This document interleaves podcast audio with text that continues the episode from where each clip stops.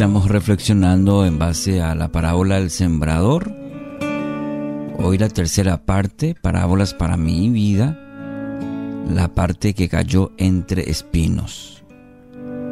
Marcos capítulo 4, versículo 7. Otra parte de la semilla cayó entre espinos que al crecer la ahogaron, de modo que no dio fruto versículos 18 y 19 del mismo capítulo. Los sembrados entre espinos oyen la palabra, pero las preocupaciones de esta vida, el engaño de las riquezas y muchos otros malos deseos entran hasta ahogar la palabra, de modo que ésta no llega a dar fruto. Como ya lo mencioné, el título para hoy es la parte que cayó entre espinos. Los espinos absorben toda la humedad, toda la fertilidad del suelo y por eso es que es muy difícil que otras plantas crezcan alrededor. Bueno, algo similar ocurre en la vida cristiana. Es muy difícil crecer si somos atrapados por, y aquí quiero mencionar tres aspectos que encontramos en el texto bíblico que debemos atender mucho en la vida. Es muy difícil crecer en la vida espiritual como creyentes si somos atrapados en primer lugar por el afán, las preocupaciones. Les recomiendo leer Lucas 12, 22 al 31, justamente donde nos habla el texto sobre este tema del afán, de las preocupaciones. ¿Qué es lo que hace la fam? Roba la percepción, nos roba la sensibilidad de la presencia de, de Dios, de Jesús, de su Espíritu Santo. En Lucas 10:41, respondiendo Jesús le dijo, Marta, Marta, afanada y turbada estás con muchas cosas. María había elegido la mejor parte la de estar a los pies de Cristo. Recién nomás hablábamos de lo que es estar a los pies de Jesús. Bueno, María había elegido esa parte, estar en presencia, en, comunión con Dios, intimidad con Él. Pero Marta eh, fue llevada por el afán, turbada, como dice en esta versión de la Biblia, con cosas de la vida. Eh, y el afán hace eso, nos roba la sensibilidad espiritual, de percibir las cosas espirituales. La ansiedad es un indicativo de falta de fe en Dios. Bueno, hay diferentes tipos de ansiedad, quizás una ansiedad que nos en, diferentes situaciones, pero cuando en la vida nos dejamos llevar por la ansiedad y esa ansiedad nos lleva a alejarnos de Dios, eso es un, un indicativo en nuestra vida. La, es la excesiva preocupación en los problemas ordinarios de la vida, que pueden ser negocios, empleo, educación, seguridad, un montón de elementos que, que sí, eh, lidiamos con eso día a día. Ahora, esa excesiva preocupación, ese afán en ello, eh,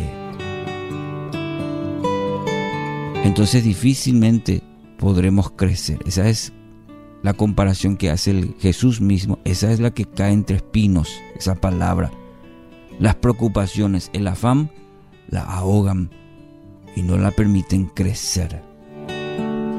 En segundo aspecto, las riquezas.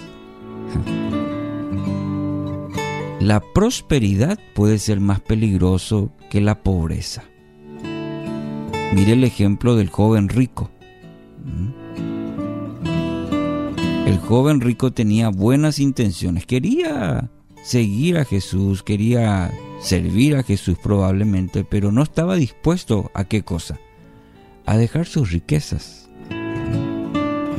Medite en 1 Timoteo 6, 9 al 10.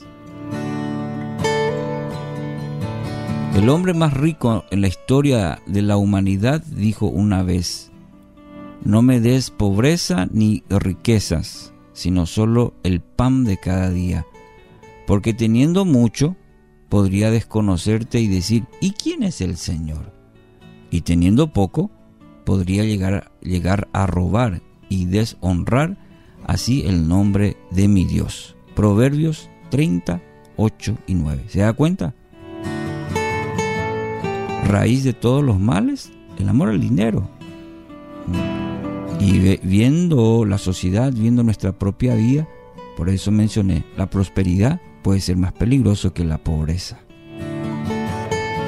En tercer lugar, los placeres de esta vida, según el texto de hoy.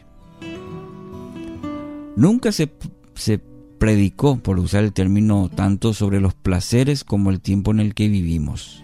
Se proclamó sobre los placeres. El placer es la sensación de goce, de satisfacción que experimentamos al hacer o percibir cosas que nos agradan.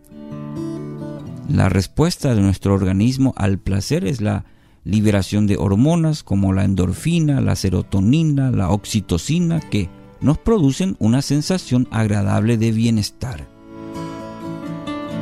Y el sistema del mundo quiere eh, poner eso en primer lugar, los placeres de esta vida. Si te gusta, metele, dale lugar a los placeres de tu corazón. Así es el mundo. Primera Juan 2.16 dice, porque nada lo que hay en el mundo, los malos deseos del cuerpo, la codicia de los ojos y la arrogancia de la vida, proviene del Padre, sino del mundo. Entonces, cuando nos estamos dejando llevar por satisfacer nuestros placeres, cuidado, puede ser este un camino sin retorno. Por eso Jesús fue enfático en ello. La semilla que cayó entre espinos. Oyen la palabra, pero las preocupaciones de esta vida, las riquezas y los placeres de este mundo ahogan la palabra. Entonces esto no nos permite dar fruto en nuestra vida. Mi querido oyente, hoy que ningún tipo de espino interfiera en su relación con Dios, esa relación de Dios que se basa justamente en su palabra. Padre Dios, gracias por este nuevo día, gracias porque tu palabra es quien nos muestra, nos enseña, nos corrige, a nuestra vida y hoy queremos que caminar, Señor, firmemente en ella y no que esa palabra caiga entre espinos hoy a nuestro corazón, sino que realmente podamos hacer cambios mediante la guía tu Espíritu Santo, pero que ninguna preocupación, ni riqueza, ni los placeres de esta vida ahoguen esta palabra. En el nombre de Jesús.